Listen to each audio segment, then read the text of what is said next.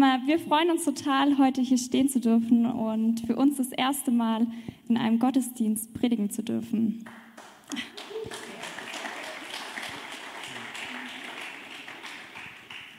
Ja, wir wollen euch heute mit reinnehmen ähm, in ein Thema, was uns persönlich, aber auch uns als Paar auf dem Herzen liegt. Und zwar das Thema Kopf, Herz, Bauch, eine gesunde Beziehung zu Gott entwickeln.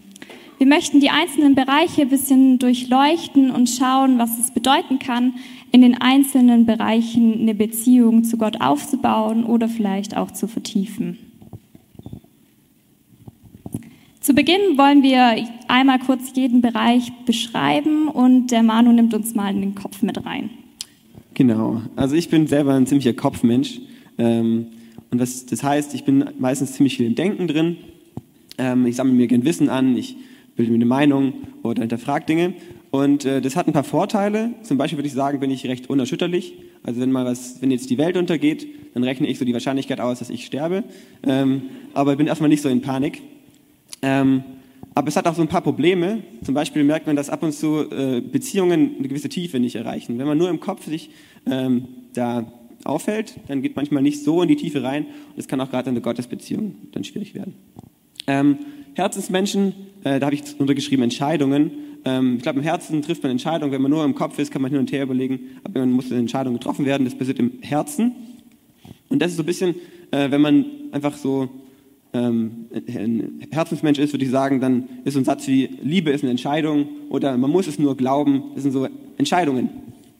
Und ähm, das hat auch Vorteile. Man kann da sehr einfach leidenschaftlich sein. Man steht hinter was, man zieht es durch. Es kann aber auch die Gefahr bringen, dass man vielleicht ausbrennt, weil man ähm, ja einfach nur das macht, was wo man festhält, aber vielleicht sagt das Herz oder der Kopf äh, steht nicht mehr so dahinter. Genau. Ja, ich bin 100% Bauchmensch. Und was das heißt, möchte ich an einer kleinen Geschichte einfach verdeutlichen. Wie gesagt, wir waren ja in Korsika im Urlaub und als der Moment war, wo feststand, dass wir dorthin gehen werden, es war ungefähr so im Januar, also ein halbes Jahr vorher, war ich einfach nur fröhlich.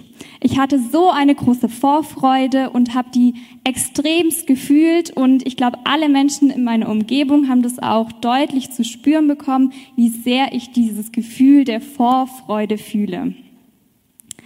Als wir dann wieder zurückgekommen sind, eine Woche danach, war ich nicht mehr so fröhlich.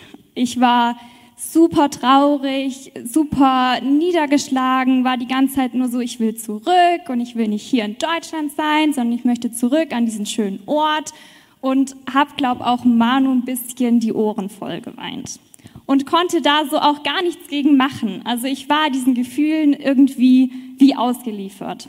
Und ich glaube, die Bauchmenschen haben das ganz oft, dass sie diese Gefühle sehr extrem fühlen und da auch so ein bisschen ausgeliefert sind. Und es kann so die Gefahr auch darin sein, weil natürlich ist es super schön, wenn man diese ganzen positiven Gefühle ein ganzes halbes Jahr lang fühlen kann. Aber wenn man dann eben auch den negativen Gefühlen einfach so ausgesetzt ist oder ein ständiges Auf und Ab von den Gefühlen hat, kann es auch sehr anstrengend sein, weil wir eigentlich nur noch ständig damit beschäftigt sind, unsere Gefühle irgendwie zu managen. Und es kann auch passieren, dass wir über eine gewisse Reife nicht hinauskommen, weil wir die ganze Zeit nur so in unserem Gefühlschaos herumwabern und eben eine gewisse Reife nicht erreichen. Uns würde jetzt total interessieren, wie ihr euch einschätzt. Wir haben eine Menti-Umfrage erstellt. Ihr könnt den QR-Code einfach einscannen oder auf www.menti.com gehen und dann auswählen, ob ihr euch als Kopfmensch, Herzmensch oder Bauchmensch einschätzen würdet.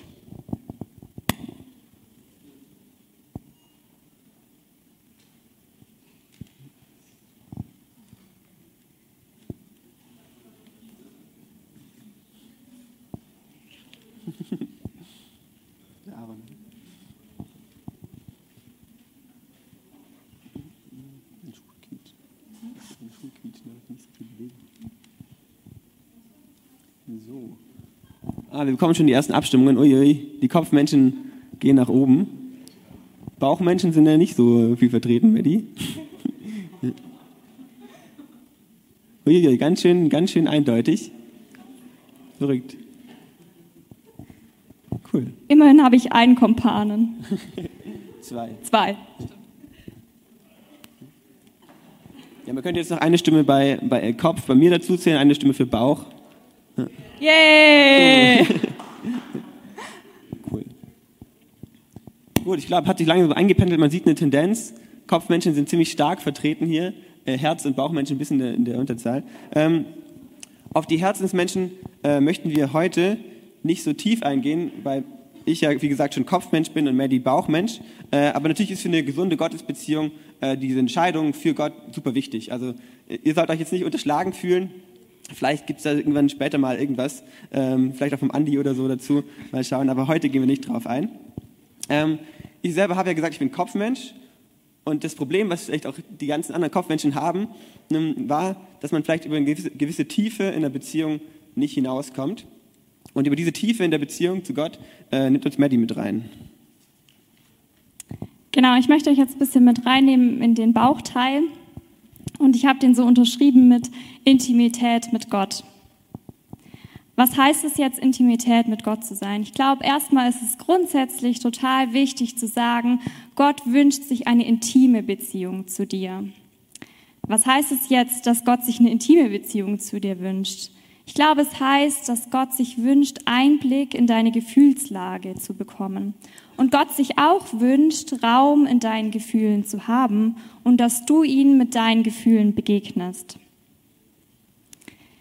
Mir ist es auch wichtig zu sagen, dass Gefühle grundsätzlich erstmal nichts Schlechtes gibt. Es gibt keine guten Gefühle und keine schlechten Gefühle. Ich glaube, wir wollen das immer oft ganz irgendwie so einkategorisieren, weil es uns Sicherheit gibt.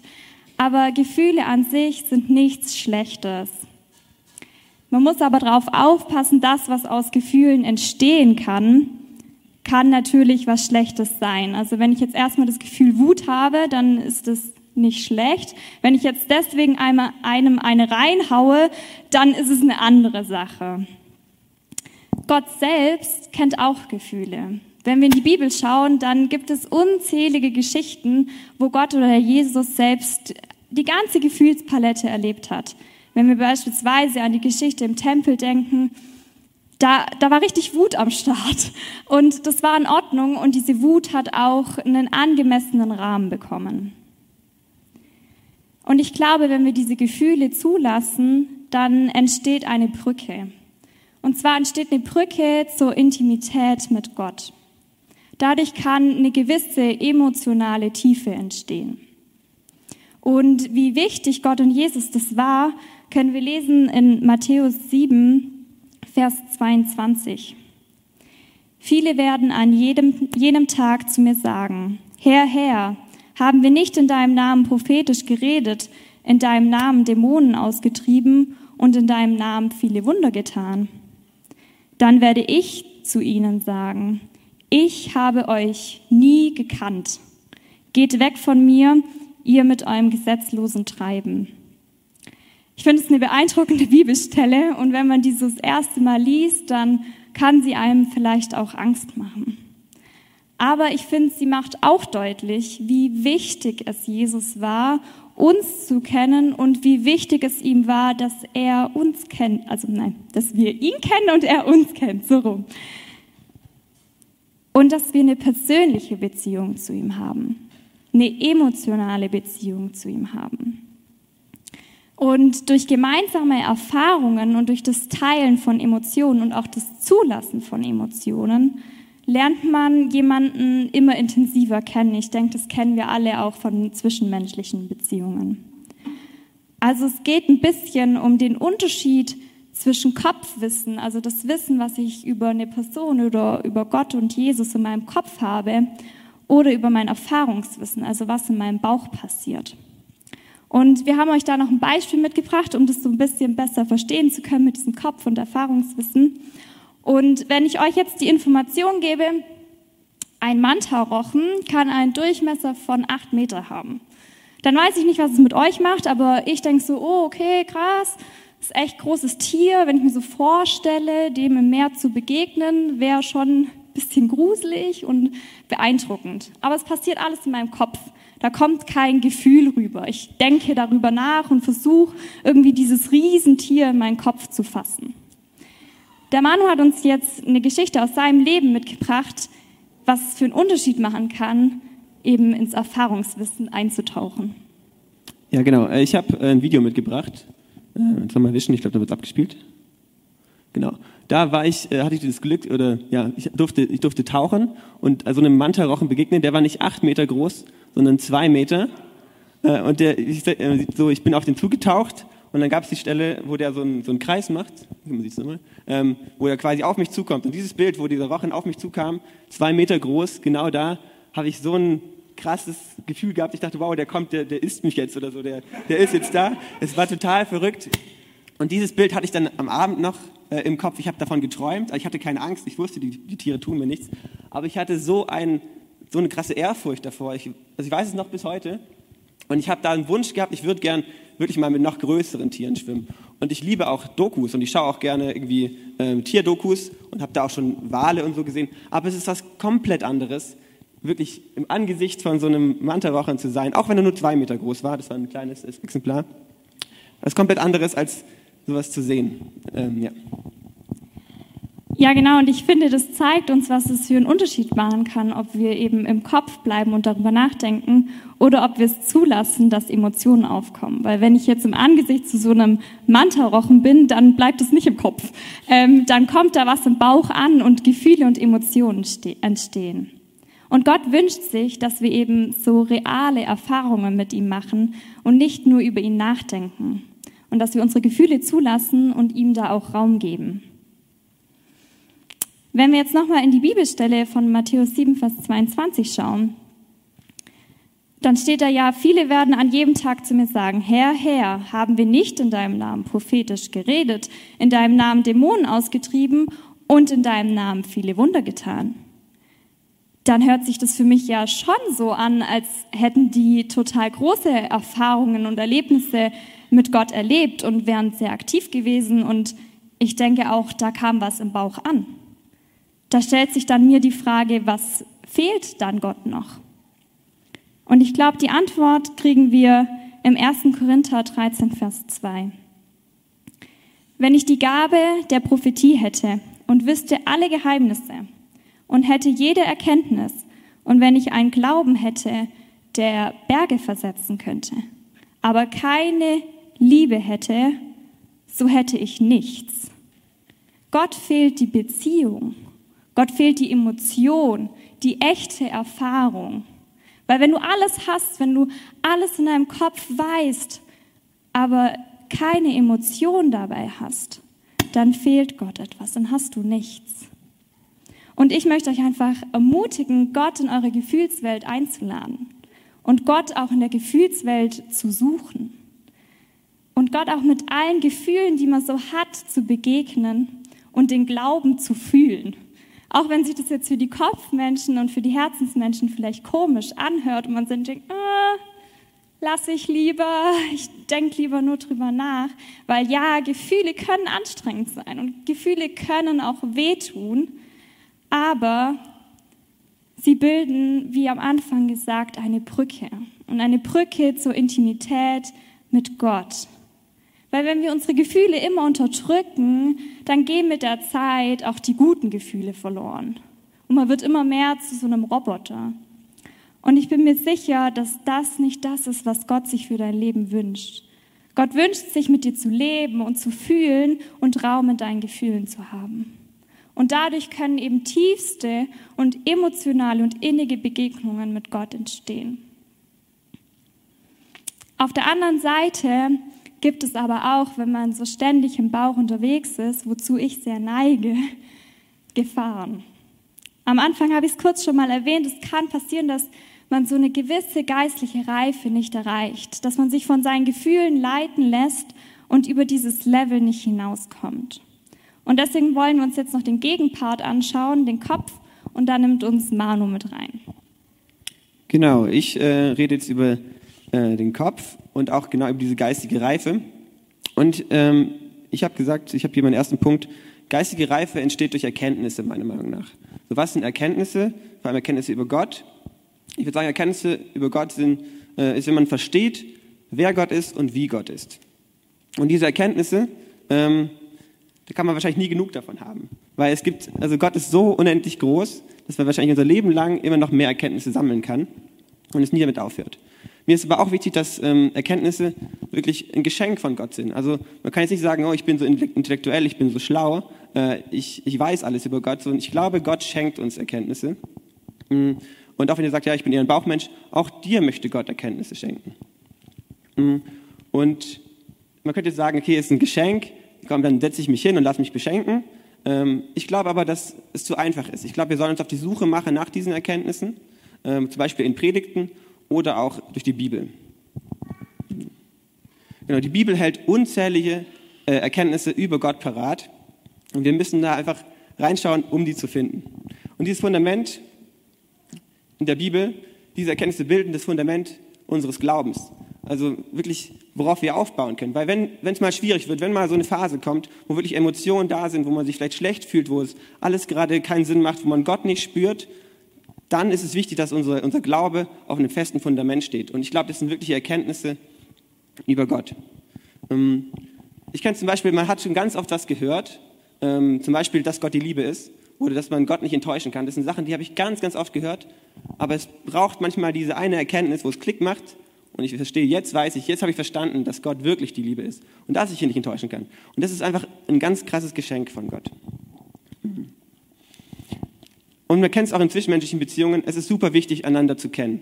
Also um eine Beziehung wirklich tief zu führen, muss man den anderen gegenüber kennen.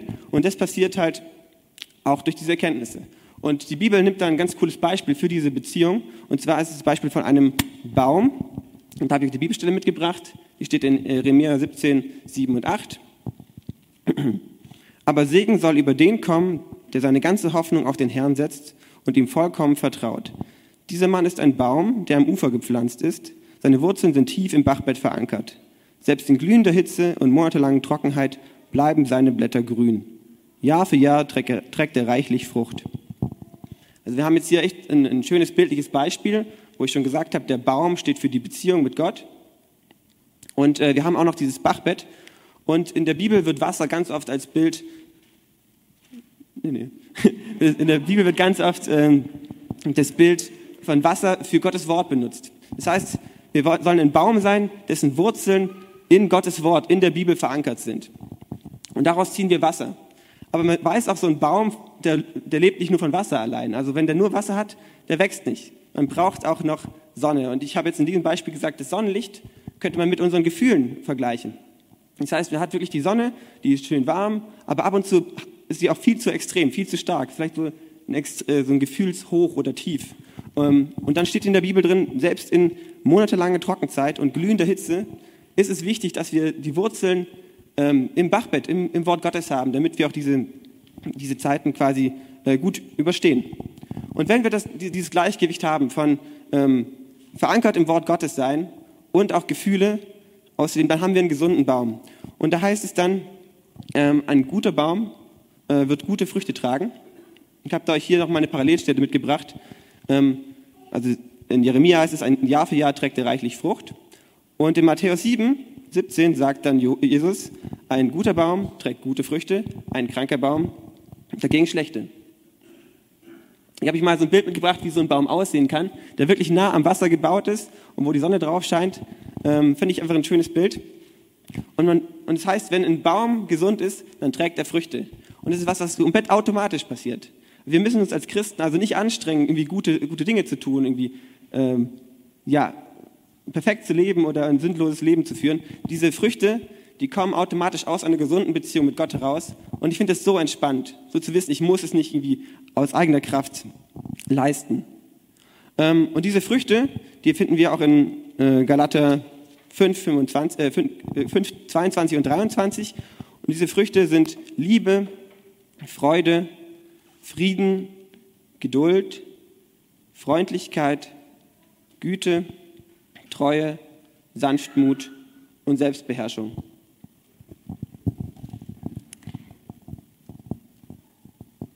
Wir glauben, dass Gott sich ein Leben in Fülle für dich wünscht.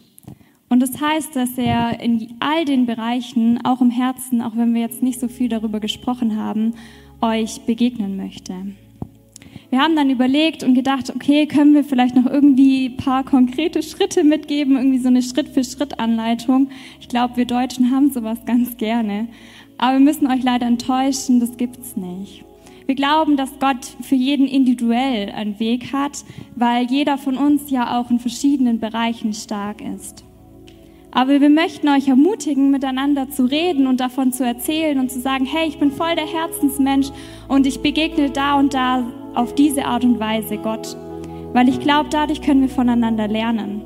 Und dass wir das auch als Bereicherung ansehen und nicht in so ein Denken kommen, oh Mensch, der Mann muss immer nur im Kopf, kann er nicht auch mal so fühlen wie ich, der ist so ein Roboter, meine Emotionen kommen bei ihm ja gar nicht an, sondern nee, boah, wie cool, wie Gott ähm, Manu erreicht durch den Kopf, das kenne ich gar nicht. Wie kann ich das vielleicht auch erreichen? Dass wir das als Bereicherung ansehen und da auch die Haltung der Liebe einnehmen.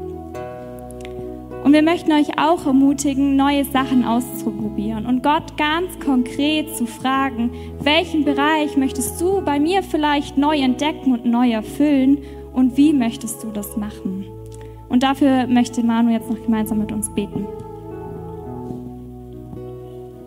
Ja, danke Vater für die Unterschiedlichkeit, dass du uns wirklich alle so verschieden gemacht hast. Danke für die Fülle der Emotionen, die du in uns hineingelegt hast. Aber auch danke für die Bibel und dein Wort, das du uns als Fundament gegeben hast. Ich möchte dich bitten für jeden Einzelnen hier, dass wir mit dir den nächsten Schritt gehen zu einer ähm, ja, noch stärkeren Beziehung zu dir. Ich möchte für mich und alle Kopfmenschen so den, den Mut äh, bitten, dass wir ja, unseren Emotionen Raum geben, dass wir Risiken eingehen und dass auch wenn es mal wehtut, wir diesen Schmerz aushalten. Ähm, ich möchte danken für mehr die all den Bauchmenschen und ich möchte dich bitten, dass du ähm, sie mit Erkenntnissen von dir ähm, erfüllst und sie dadurch mehr einfach in, in deinem Wort äh, verwurzelst. Ich möchte dich bitten, dass du uns als Gemeinde einfach zusammenwachsen lässt, dass wir eine Einheit bilden, wo wir voneinander lernen dürfen und zusammen einfach ja diese Beziehung zu dir stärken. In Jesu Namen. Amen.